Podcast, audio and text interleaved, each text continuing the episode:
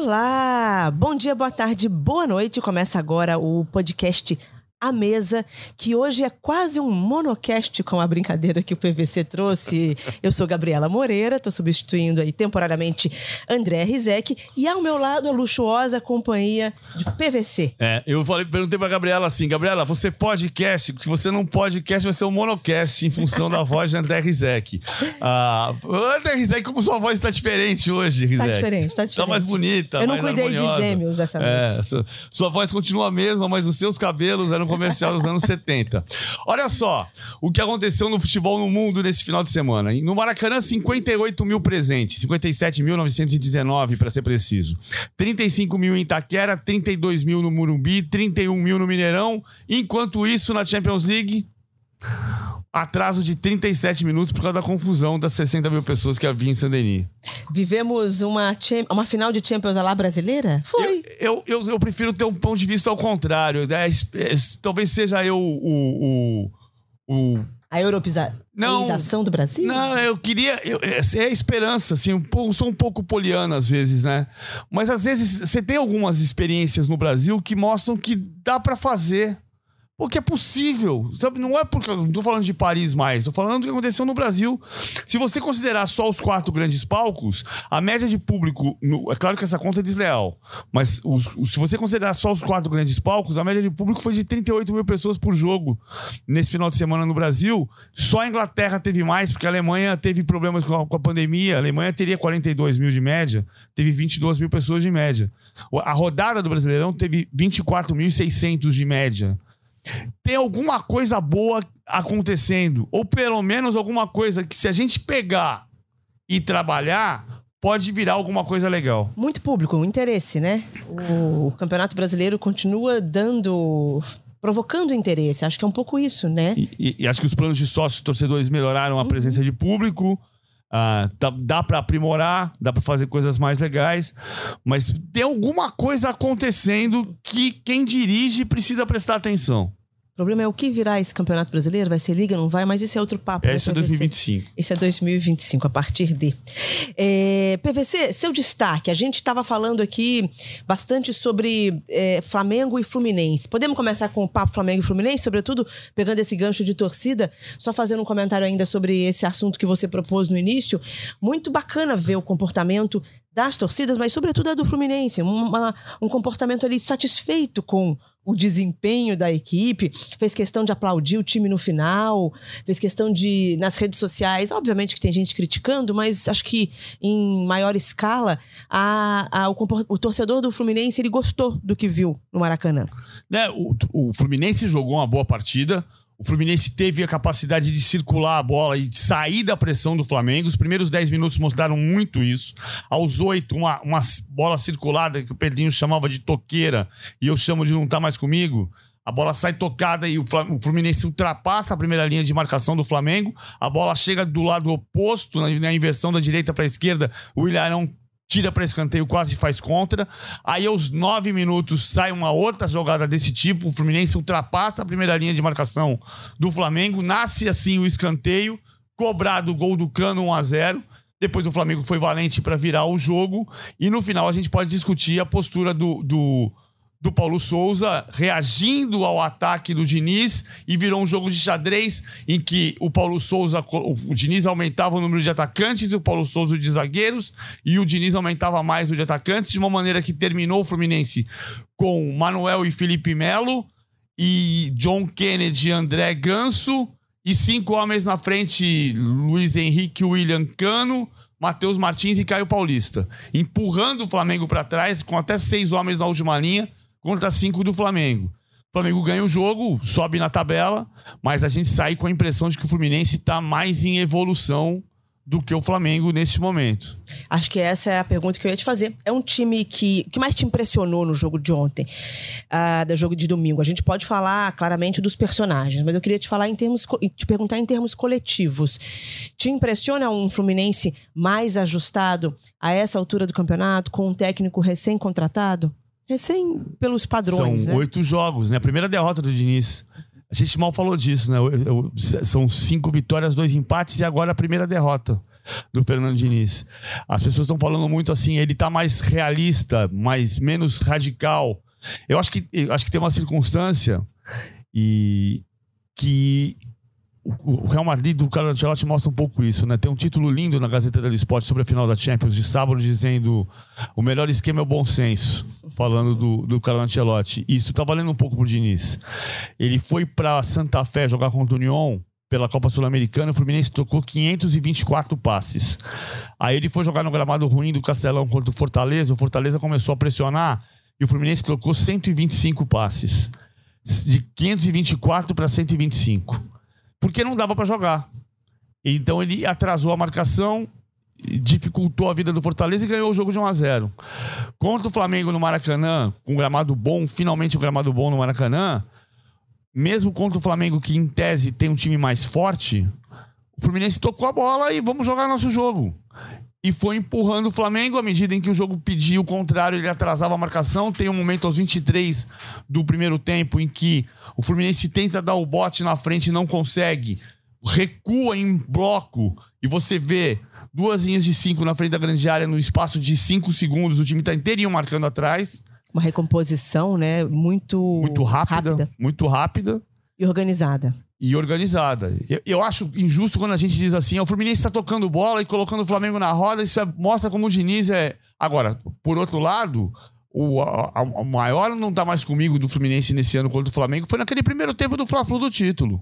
E era o Abel o técnico, né? Então tem uma demonstração de, de capacidade do Fernando Diniz inegável.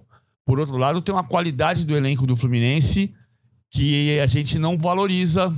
Por, jogador como o André, que o André jogou ontem foi uma uhum. enormidade. Sim. E do outro lado, o, o Andréas Pereira fez o melhor jogo desde a falha contra o Palmeiras.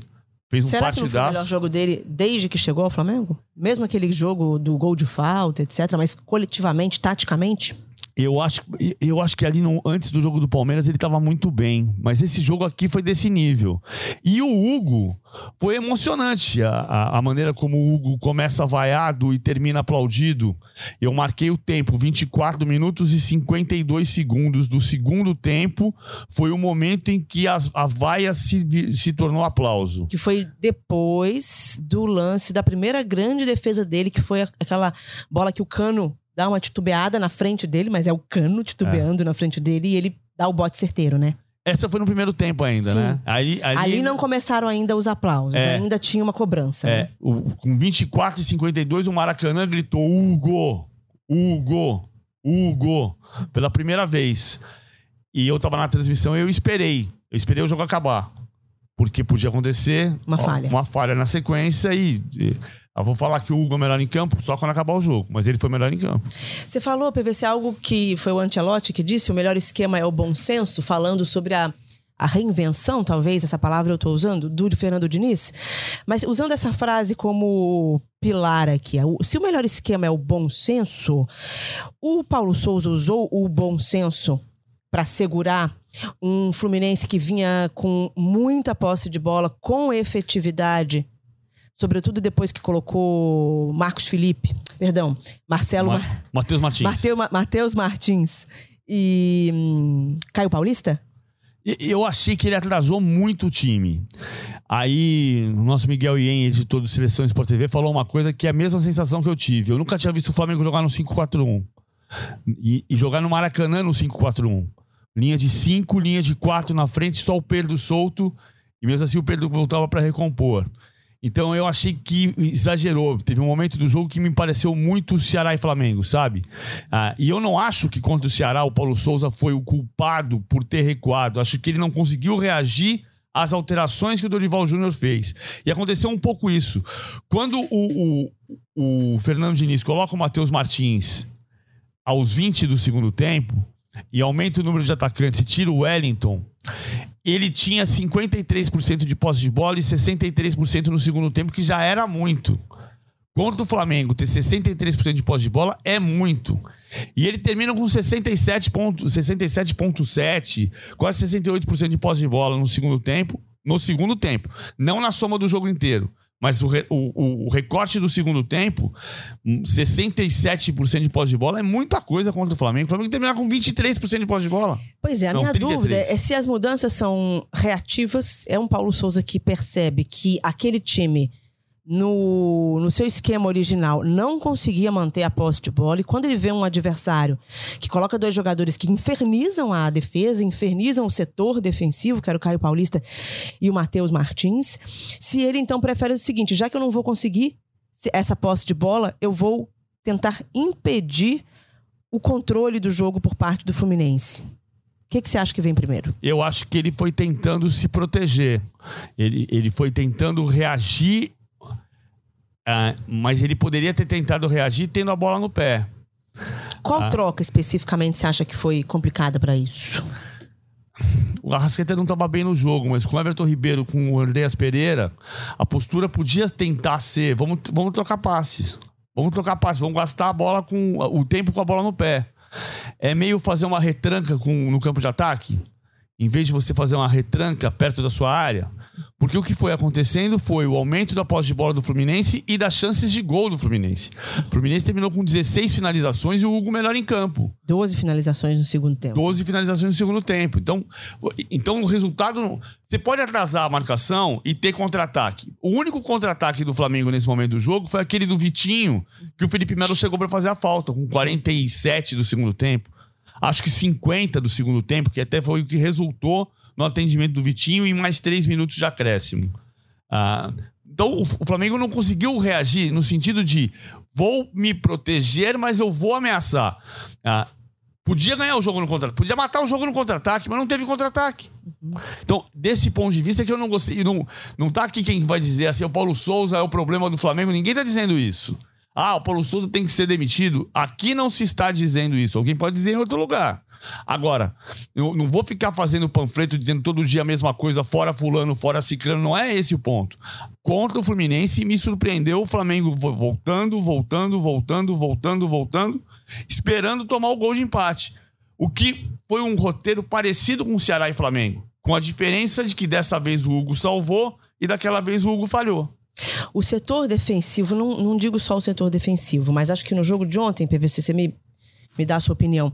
O, todo o me sistema... dá a sua opinião também. Então, eu vou dar primeiro para você dizer se está certo no nosso Não, tá monocast. Tá certa, ela estará certa. se você concorda A opinião está certa sempre. O... Não, nem sempre. Não, nem ela sempre. Ela está válida, é, é certa nem sempre. Né? Justo. Eu acho que é uma opinião válida. O Flamengo tem dificuldades em, em todo o setor de marcação, em todo o posicionamento, em toda a forma de marcação, que não é só do setor defensivo. Né? A gente viu o Fluminense é, talvez não por acaso, os dois jogos em que você viu mais troca de passes ajustadas, toques rápidos, né, próximos, foram os dois jogos do Diniz, perdão, foram os dois jogos do Fluminense contra o Flamengo. Talvez porque este adversário tem dado espaço para o Fluminense, aí a gente pode colocar outros times, mas fica flagrante no caso desse mesmo adversário, para tocar a bola. O Flamengo tem uma postura defensiva muito distante. Você não vê aquela segunda bola sempre com um homem para poder chegar, você vê eles, os jogadores muito distantes. A bola chega sempre com um, dois metros de diferença do marcador. Né? O Flamengo está sempre um, dois metros atrasado da bola. O que você acredita isso? Eu acho que desde o começo do ano, o maior problema do Flamengo é a recomposição defensiva. E talvez esse seja um motivo dele perceber que quando ele, se ele quisesse ter a bola, ele podia tomar o gol de ele de contra-ataque na recomposição defensiva falha, porque o time chega atrasado. Você tem razão. Ah, por outro lado, sempre a estratégia ela é válida se ela deu certo. E aí não é se, não é se apoiar no resultado. Ah, o Fluminense perdeu o jogo e jogou bem. Acho que o resultado justo seria o empate.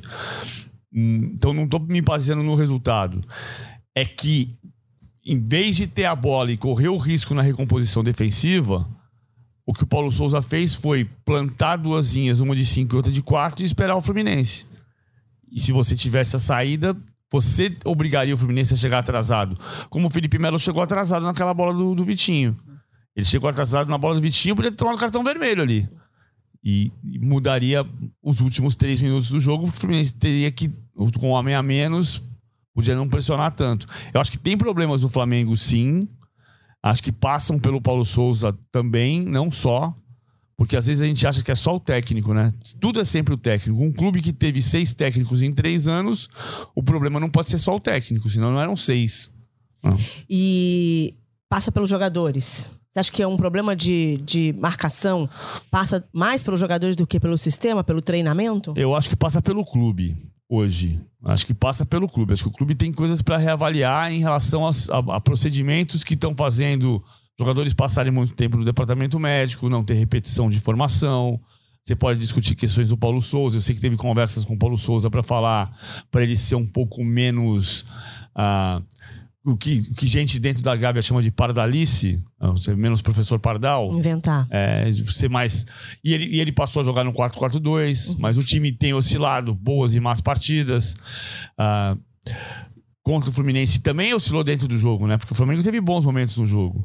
O, o, o Flamengo começou bem o jogo, o Fluminense estava muito bem na saída da primeira linha de marcação do Flamengo, fez 1 a 0 o Flamengo teve capacidade de reação. O Flamengo não chutou nenhuma bola no gol até os 30 minutos, mas dos 30 aos 45 teve o melhor momento dele, pressionou, finalizou três vezes, roubou três vezes a bola no campo de ataque, de uma bola roubada nasceu o primeiro gol. Depois, no segundo tempo, faz 2x1, faz dois a um, uma bela jogada do Andréas Pereira e do Gabigol. Eu acho que tem coisas do clube que tem que ser reavaliadas para você entender por, se os procedimentos são os procedimentos mais modernos hoje para um clube que se pretende o mais moderno no Brasil. E isso vai resultar em campo. Gestão, né? É. PVC, falando do Hugo, agora o grande salvador, né? Porque se teve um Fluminense com 12 finalizações do segundo tempo, a gente já destrinchou talvez um comportamento tático influenciado pelas decisões do treinador ou do treinador adversário que propiciaram isso, mas teve alguém ali que garantiu essa inviolabilidade do gol neste momento, que foi o Hugo. Como você classifica essa partida para o Hugo na trajetória dele no Flamengo? Ah, eu acho uma partida muito boa. É, é, é, é difícil você fugir da palavra redenção ou volta por cima. A gente sabe que no, na vida é assim, no futebol é muito assim, né? Uma hora você tá em cima, tá o efeito gangorra. Uma hora você tá em cima, outra hora tá embaixo. Agora, foi emocionante. Acho que a palavra mais certa é emocionante. Eu. Sabe que tem um amigo meu que foi preso uma vez por causa do Galeano. É, uhum, é, Palmeiras. É. O que, que aconteceu? Ele tinha um tio que estava desempregado há muito tempo e foi para arquibancada no jogo Palmeiras e Cruzeiro e começou o, o, o torcedor do, do, Palmeiras gritava: Esse Galeano de. Uhum. E o meu tio gritava: Vou gritar Palmeiras! Aí o cara se levantou, se engalfinhou com o cara. Aí o, o, o outro entrou no meio e dava, separava a briga e dava uma cotovelada do lado de cá. Chegou o policial, levou os três pro chiqueirinho lá embaixo. Seu tio teria sido preso por diversas lesões corporais nos últimos jogos do Hugo. Exatamente. Pelo mesmo raciocínio. Porque o que ele tava dizendo e, e era. Vamos reclamar depois do jogo. Sim. Que é o que a torcida do Corinthians fez na quarta-feira na, na quarta-feira contra o Boca Juniors. Que gritou Corinthians, Corinthians, Corinthians, Corinthians, Corinthians e acabou o jogo. Uh! Eu não, eu não quero ensinar ninguém a torcer quem sou eu, mas é muito mais justo do que a bola chegar no pé do Hugo e o Maracanã inteiro vaiar. Eu concordo com você, eu não diria justo. É inteligente. É mais inteligente. Então, você sair desse momento em que o Hugo re recebe com o pé e é vaiado pelo Maracanã inteiro, para um outro momento, 24 minutos e 52 segundos, quando ele faz uma das defesas mais importantes do jogo, e o Maracanã inteiro grita Hugo, Hugo, Hugo, Hugo. Eu tive a felicidade de estar no Maracanã nesse momento, foi emocionante. Foi extremamente emocionante. É um homem de 23 anos, tentando construir sua carreira, sabe que cometeu erros no, no passado remoto, no passado recente, quando pode ter subido um pouco no, no salto depois de chegar à fama. E ele tá trabalhando, treinando para tentar uma carreira forte. É, é só esse ponto. O, o Hugo, eu não diria que é uma grande dificuldade de hum, emocional. Ele, mas você, ele tinha 21 anos. Obrigado, Valmir. Valmir está trazendo aqui os artilheiros a do Brasil. A gente parou um pouquinho porque entrou aqui nosso espião estatístico é. entra na salinha para trazer dados para o PVC. Eu perguntei para ele se o Cano e o se o Cano era o artilheiro do Brasil nesse momento. Ele tem 19 gols e o Hulk também, mas o artilheiro do Brasil nesse momento é Mário Sérgio do Fluminense do Piauí com 24 gols Que beleza. Foi o que ele trouxe aqui. Agora, voltando pro Hugo.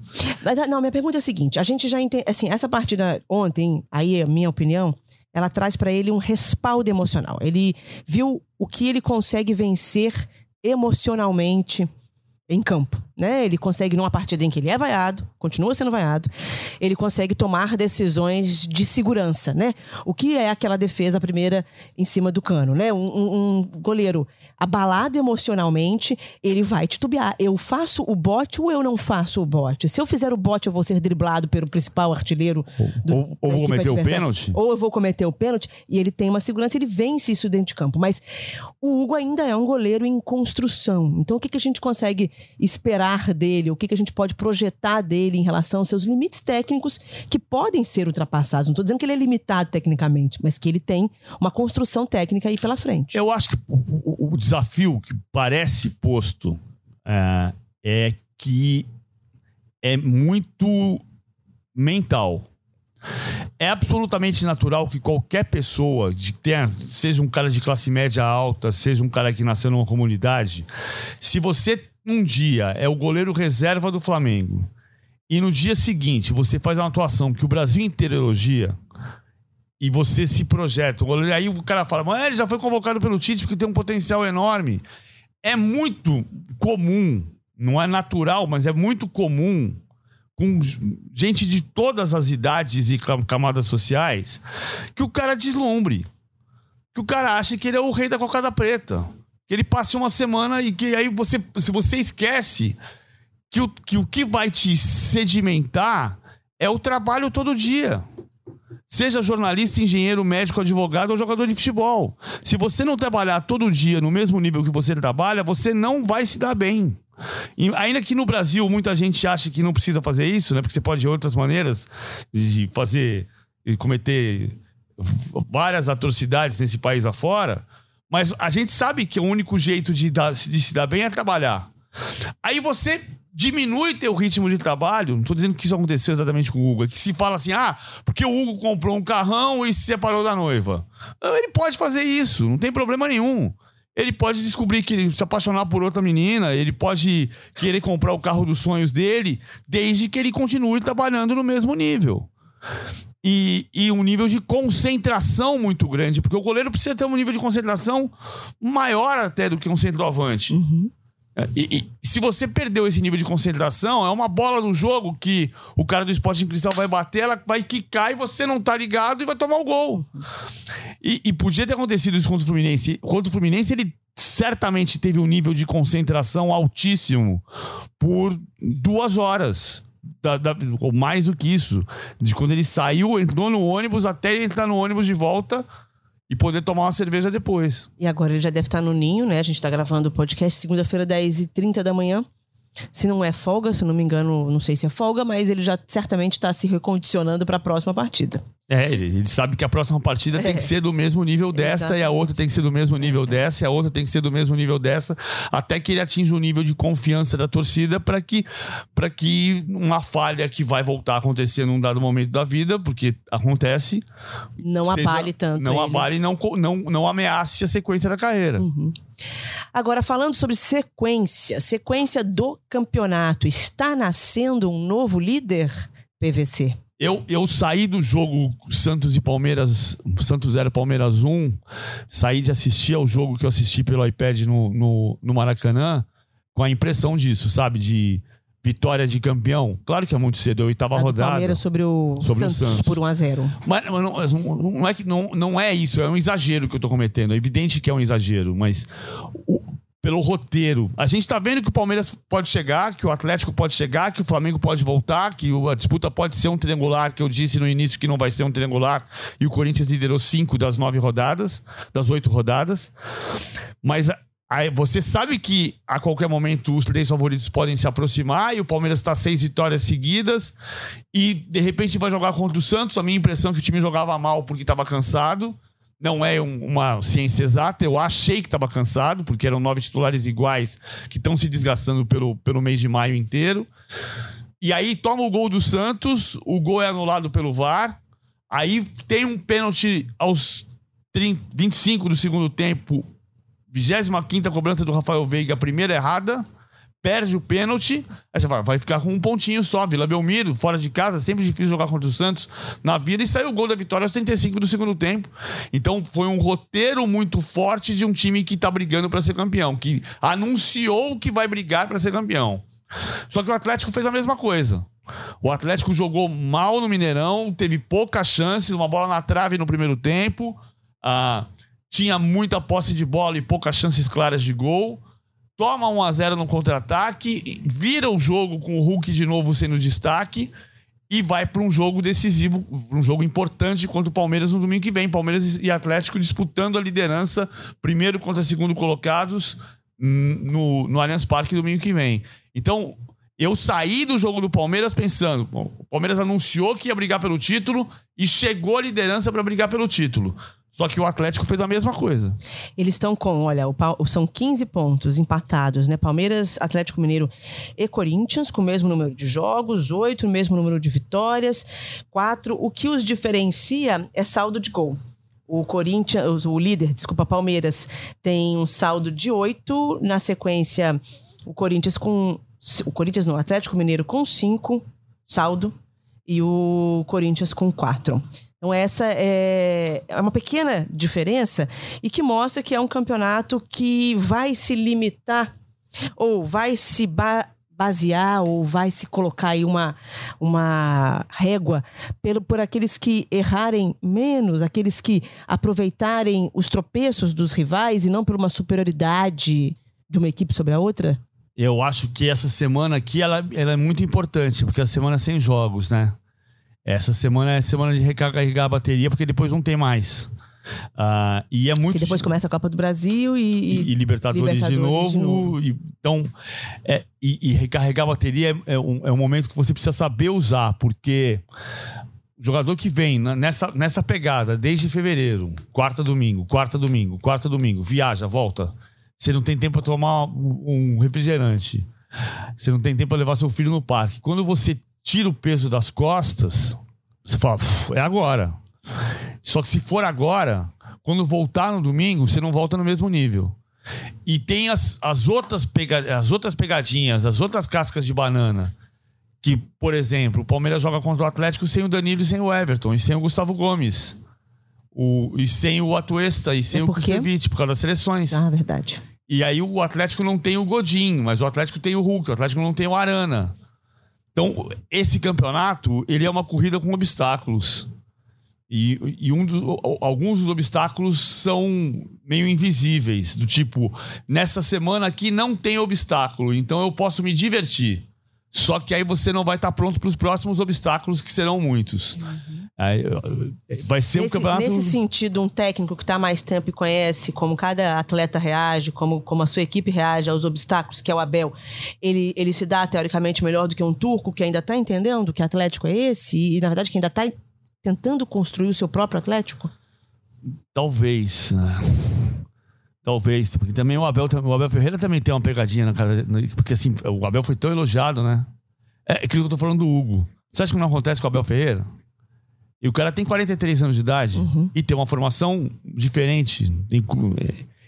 E é certo que, dado momento, o cara falou assim: eu, sou o melhor cara daqui nesse país. E não me parece muito vaidoso, o Abel. É, eu acho vaidoso. Você acha? Ah, vaidoso todos nós somos, né? Mas não me, de... não me parece que ele se deixa trair pela vaidade. É, não, não se traiu até agora, né? Tanto que o time tem seis vitórias seguidas. E, talvez tenha a vantagem conhecer o elenco, né? Saber falar, porque se ele já deu a bronca no Gabriel Menino e já mandou o Patrick de Paula pro Botafogo, chegar no Gabriel Menino e falar assim: ô, ô menino, agora é tua chance, porque o, o, o Danilo tá na seleção. E ele escala o Gabriel Menino que joga no nível bom. Não destaque, mas no nível bom contra o Santos. Ah, então acho que tem, acho que tem alguma vantagem, sim. Mas, é, mas essa semana é, vai ser curioso ver o, o, a, o retorno. O retorno depois de uma semana sem jogos. Essa semana tem Ceará e Fortaleza, jogo atrasado da Série A na quarta-feira. Essa semana tem Vasco e Grêmio, clássico de Série A na Série B. Adoraria esse jogo em São Januário. É, e tem seleção brasileira, mas não tem jogo de Série A. Nos times de Série A, tirando Ceará e Fortaleza, descansam. Ah, e Goiás e Bragantino, né, que jogam pela Copa do Brasil. Tá. Agora falando sobre o Corinthians que tá ali, né? Você tem ali Palmeiras, Atlético Mineiro e o Corinthians que tem 15 pontos também, o, o que diferencia o saldo de gols, como eu falei anteriormente. Se o Palmeiras e Atlético Mineiro se enfrentam, melhor pro Corinthians. Corinthians visita o Atlético Goianiense, o quão melhor é? Então, o Corinthians, o Corinthians tem cinco empates seguidos. O Corinthians foi um dos times que fizeram nove jogos em maio. Nove jogos no mês é jogo pra caramba. Só que aí você, o Corinthians não perde a dez jogos, ou seja, o Corinthians não perdeu em maio, mas não ganha cinco jogos. Empatite de é, empatite Pereira? de Pereira, é. Aí eu fui ver quantos jogos, quantas vezes o Tite teve cinco empates seguidos para ser chamado de empatite. Ele teve uma sequência em fevereiro de 2013. Uhum. Só. E era uma sequência de brasileiro, de paulista? De paulista. Era São Caetano, Botafogo de Ribeirão Preto, São Caetano, Palmeiras, São José de Oruro e Bragantino. Empatou as cinco seguidas. Quase derrotas, né? Quase derrotas, é. O Bragantino estava muito mal naquele uhum. período e, e conseguiu cinco empates seguidos o Corinthians tem que parar de empatar. Só que esse jogo que você olha na tabela, Atlético Goianiense e Corinthians fora de casa, você fala assim: hum, empatezinho ia bem, né? né? E não, esse, não e esse Corinthians contra o América, o que, que você viu de, de hum, relevante para esse empate? O que, que é desempenho? É, é resultado? Eu acho que o time não tá conseguindo vencer sistemas fechados. O América joga muito, muito trancado e o Corinthians não tem circulação de bola com rapidez suficiente para envolver o adversário. Teve uma mudança, né? O Roger Guedes jogou na ponta direita. O Roger Guedes foi titular e jogou do lado direito. Entrando em diagonal, mas não jogou bem de novo. Então, o, o, o, Corinthians sofre muito com, com o rodízio. Se você não rodar, você não descansa. Mas se você rodar, você não monta o time. É, é uma. Se, se, se correr, o bicho pega, se ficar, o bicho come.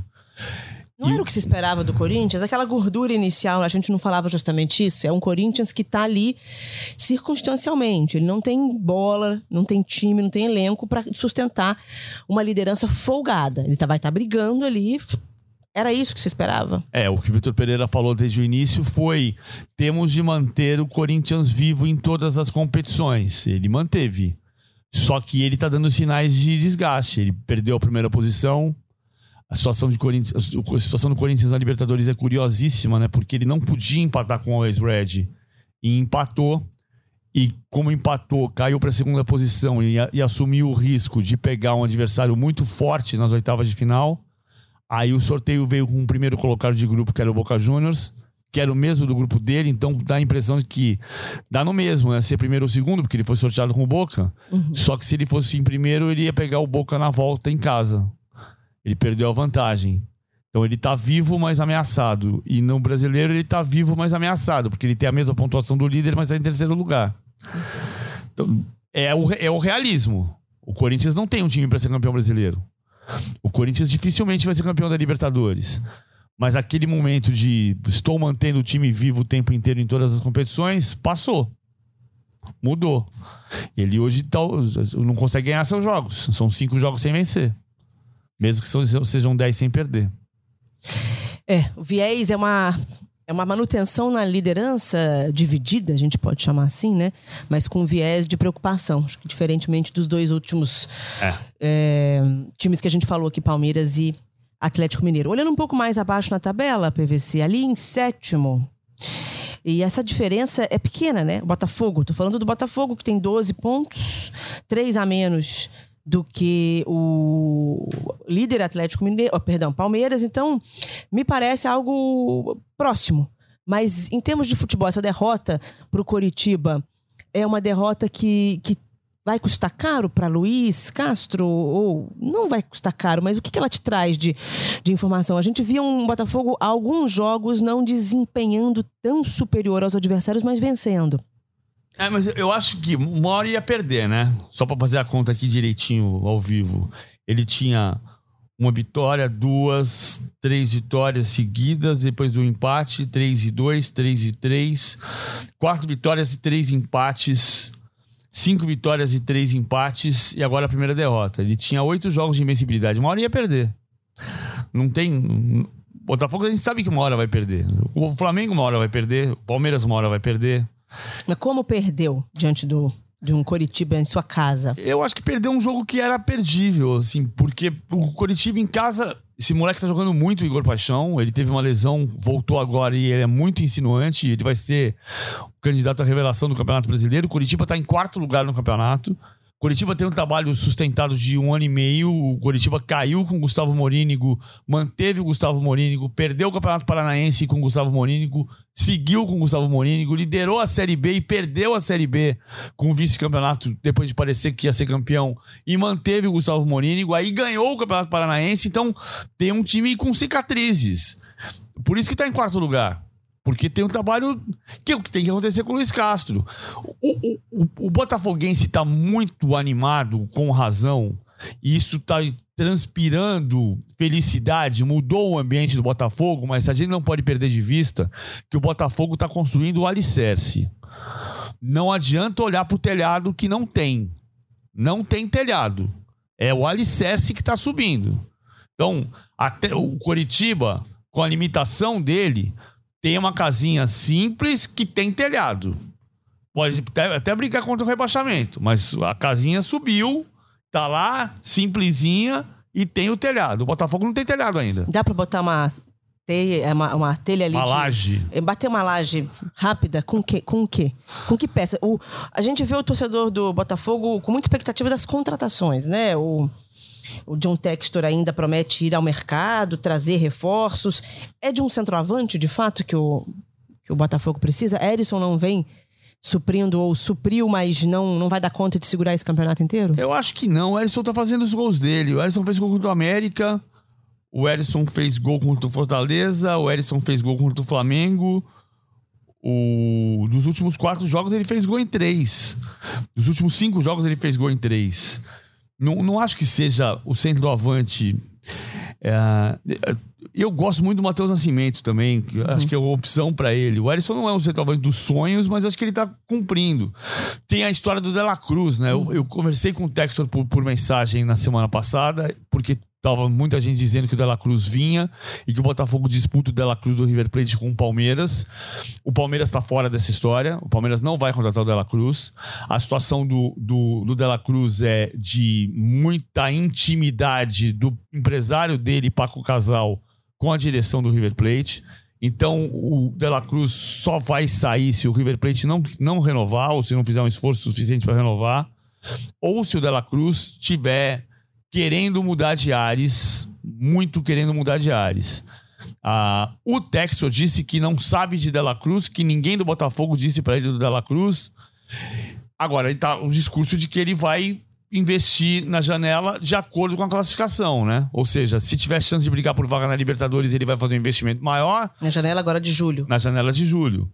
Ele não vai poupar esforços, mas ele não vai montar uma seleção brasileira. Não tem jogador para montar uma seleção brasileira tem jogador para você reforçar um pouco o time, ficar com um pouco de tranquilidade na faixa do meio e próximo da zona de Libertadores. Esse primeiro ano tem que ser isso. Não adianta você fugir da realidade. O Botafogo voltou da Série B agora. Uhum. voltou da Série B e está construindo uma estrutura. Eu acho normal perder para Curitiba em Curitiba. É absolutamente normal. A questão é a sequência da tabela. É o Botafogo seguir, até para olhar a sequência da tabela do Botafogo que tem Havaí, a Goiás em casa, Palmeiras fora, Havaí, Havaí em casa. Ele tem que fazer seis pontos nesses dois jogos com, no Engenhão, no Newton Santos. Depois São Paulo em casa. São três jogos em casa e um fora de casa. Vamos com, com possibilidade real, nesses 12 pontos disputados, fazer sete. É a realidade do Botafogo. Muito bem, a gente está chegando ao fim, mas ainda temos aí alguns minutos para conversar e saborear o que foi a final da Champions. O que, que a final da Champions te traz de percepção de bola? Que sentimento você fica? Posso falar o meu? Ah. Fico com sentimento misto. Misto? Eu torci pro Liverpool de Klopp.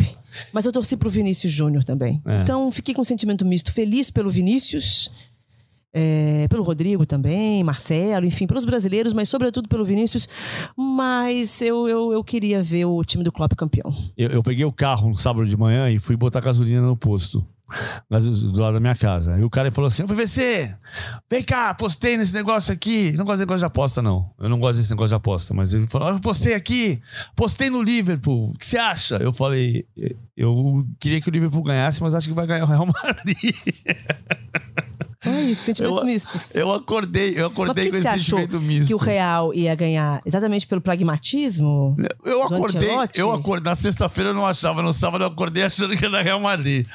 Ah, vocês alguma coisa, deu um instinto. Nosso povo, nosso Mr. Paul, como é que era? O É, o povo Paul. povo Paul. É.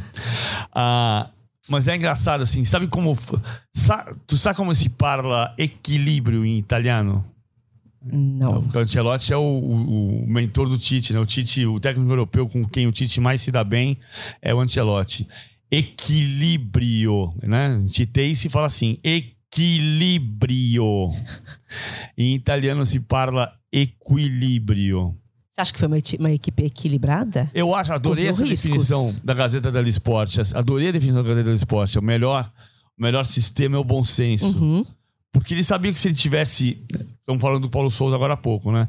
Ele sabia que se ele tentasse atacar o Liverpool, ele não ia ganhar o jogo. Tem uma imagem do primeiro tempo, Gabi, que pra mim é muito forte. assim, ah, não, não escrevi isso, não falei isso, só pensei isso, juro. Mas como tá dentro do meu pensamento, você via as- o, o, o Real Madrid marcando a linha de quatro atrás, né? Carvajal, Militão, Alaba, Mendy. E na frente, você tinha o Casimiro um pouquinho atrás dos outros três meias, Valverde, eh, Modric, Cross. Aí tinha o Alexander Arnold batendo aqui no Cross e logo às costas do Alexander Arnold, o Vinícius. Ou seja, Ele tava, ele Vinícius tava livre. flecha. Ele tava flecha pra ser o cara do contra-ataque. Tinha momentos em que o Vinícius vinha atrás pra ajudar na marcação do Ale- do Alexander Arno- Arnold. Mas boa parte das vezes ele tava às costas do Arnold. E foi exatamente o que aconteceu. Quer dizer, o que, que, o, que, que o, o Ancelotti fez? O passe do Valverde no espaço do Robertson e o gol do Vinícius no espaço do Arnold, ele sabia que o grande risco do Liverpool eram as asas, os dois laterais, e o espaço que ele podia ter era no setor dos dois laterais. E, e não é que você planeja e dá certo, mas acabou acontecendo que o Valverde faz o passe e o Vinícius faz o gol. Você vai dizer, ah, mas ele deixou o Rodrigo no banco. E, O Rodrigo era a imagem dele do segundo tempo. Olha o Real Madrid. O Real Madrid, aos 31 do segundo tempo, contra o Paris Saint-Germain, estava eliminado nas oitavas de final. Aos 30 do segundo tempo, aí ele colocou o Rodrigo. Aos 30 do segundo tempo contra o Chelsea, estava eliminado. Ele colocou o Rodrigo, o Rodrigo fez um gol. E o Vinícius deu passe pro outro do Benzema. Aos 45 do segundo tempo da semifinal contra o Manchester City, ele estava eliminado. Então, o Real Madrid foi eliminado aos 31 do segundo tempo contra o PSG, aos 30 do segundo tempo contra o Chelsea e aos 45 do segundo tempo contra o Manchester City e chegou na decisão. Nos três jogos colocando o Rodrigo no segundo tempo. Você acha que ele vai fazer o quê? Vai botar o talismã no segundo tempo. E quem é que deu o passe pro gol? O Valverde, que, não, que, não, que era o que tava no lugar do talismã. E, e o Vinícius faz o gol no setor do Alexander Arnold, que falha. Podia ter vindo na cobertura de um jeito diferente e ter fechado o espaço pro Vinícius. O Ancelotti é, engra- é, é muito doido essa história. acha que é o do- grande personagem, então é o Ancelotti? Não. Embora o gol tenha saído do... Não, eu acho o personagem o Vinícius e o cara do jogo o Courtois. Uhum. Mas é, é- Esse livro linhas conta uma história legal. O Ancelotti, técnico italiano, foi dirigido pelo Sacchi. Eu adoro a história do Arrigo Sacchi, técnico bicampeão da Europa pelo Milan 89 e 90. E aí o livro conta que o Sacchi era muito criticado na Itália porque ele violentava a cultura tática do italiano ao jogar marcando por zona. E o Ancelotti foi jogador do Sacchi. E depois que o Sacchi sai da seleção italiana vice-campeão do mundo, Vem o Cesare Maldini. O Cesare Maldini era exaltado por jogar a italiana, com marcação individual. E o Sacchi e o Ancelotti jogou antes com o Azeglio Vitini na seleção da Itália, que marcava individual. E o Ancelotti tem um rosto de conservador, de, de, de pragmático, e ao mesmo tempo foi o cara do melhor ataque da história do futebol inglês quando fez 103 gols pelo Chelsea em 2010. Depois o Guardiola quebrou esse recorde. Aí o, o livro, entre linhas, conta que a dissertação para que ele se formasse técnico na escola de Coverciano, na Itália, a dissertação do Ancelotti foi movimentos de ataque no 4-4-2. E aí ele planta o time defensivamente porque ele entendeu que contra o Liverpool tinha que marcar. E ganha o jogo com o cara que ele deixou livre no movimento do 4-4-2. Ah, por isso que eu adorei esse título da Gazeta dello Sport. Que melhor. O melhor sistema. sistema é o bom senso. Concordo com você. E, e a gente fala do pragmatismo com preconceito, né? Pragmatismo nada, nada mais é do que usar o racional para uma leitura e aplicar ali o que, que deve ser aplicado, né? O pragmatismo não é jogar para defender. A gente traduz o pragmatismo como um, jogador, um, um esquema para defender. Não, pragmatismo é usar o melhor esquema para aquele adversário, para aquele ambiente, para aquele momento de jogo. É, a gente gosta dos revolucionários, né? O, o Ou Klopp- dos malucos, né? É, o Klopp é mais pop. O Klopp é muito mais pop. Mas assim, é, o- o- agora falando do Liverpool, o Klopp errou em quê? eu acho que ele não errou. Eu acho que ele não conseguiu superar esse pragmatismo, porque o time finalizou nove vezes. E às vezes para superar o pragmatismo precisa de algo mais do que necessariamente esquema, né? É. Precisa de desenvolvimento individual que aqueles jogadores talvez não conseguissem individualmente, né? E tem outra coisa, né? O, o, o melhor em campo foi o Courtois. Uhum. Então, ele, ele fez muita coisa pra ganhar o jogo. O Salah e o Mané saindo ali com na garganta com o Courtois, né? É, o, o- outra do, do, do Ancelotti, o Ancelotti disse que falou pro Courtois: eu levo você até a final e na final você me dá o título. Quem falou? O Ancelotti tá na Gazeta dello Ah, é? É? tudo O tem Ancelotti falou pro né? Courtois, eu levo você pra final. E é E, isso. e na final você me dá o título. A gente, a gente constrói romances. É claro que essa história é meio romântica, meio romanceada. É evidente, mas assim, a história você conta do ponto de vista do vencedor. Ok. É, Hoje é o dia de exaltar o que o Real Madrid fez e não o que o Liverpool conseguiu. O melhor time do mundo é o Manchester City. O segundo melhor time do mundo é o Liverpool. E o campeão da Europa é o Real Madrid. E então hoje é o dia de falar do Real Madrid que é campeão da Europa. Vou Fazer o quê? Ué, aí o Ancelotti vem e fala que eu disse pro Courtois, eu te levo até a decisão e na decisão você me dá o título. O Courtois deu o título pra ele. Foram nove finalizações, na estatística aparece nove finalizações a duas. A duas. Só que a segunda é o lance do gol anulado. Eu não consegui achar outra, posso- talvez eu esteja errado. Ah, e eu, assim, os árbitros na Europa disseram que o gol foi bem anulado. Pra mim não foi, não. Por quê? O do Você Benzema. achou que não tava. Eu achei que o Fabinho jogou. Sim. Eu achei que o Fa- o Fabinho chega pra bloquear e toca o joelho na bola, a bola no joelho do Fabinho vem pro Benzema e sai o gol. Pra mim aquilo é gol. Agora, eu não sou analista de arbitragem, os analistas de arbitragem na Europa disseram que foi gol. Que, que não foi gol, que o gol foi bem anulado. Você estava falando dos melhores do mundo. Uma pergunta que me restou aqui pra gente projetar o futuro de Vini Júnior. É o melhor brasileiro em atividade no mundo? É o melhor brasileiro na atividade na, tempora- na temporada. Na temporada. É, a gente. É, é tudo é expectativa e realidade, né? Quem jogou melhor no Fla-Flu? O Fluminense. Quem é melhor time, em tese? O Flamengo. O Fluminense jogou quatro vezes contra o Flamengo nesse ano e as quatro ele foi melhor que o Flamengo. O, o Neymar é mais jogador que o Vinícius Júnior. Até quando? Então, pois é. Não, não, mas temporada- até quando ele foi melhor jogador do que o Vinícius até Júnior? o início da temporada que, que acabou de terminar. Tá. Ou seja, o Vinícius foi o melhor jogador da temporada. O melhor brasileiro da temporada foi o Vinícius Júnior. Se ele vai ser o melhor brasileiro da Copa do Mundo, eu não sei.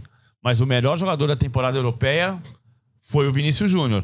Tecnicamente, o Neymar é um jogador mais pronto do que o Vinícius Júnior. Mas o Vinícius Júnior tá jogando melhor que o Neymar. Então, neste momento, que dia é hoje?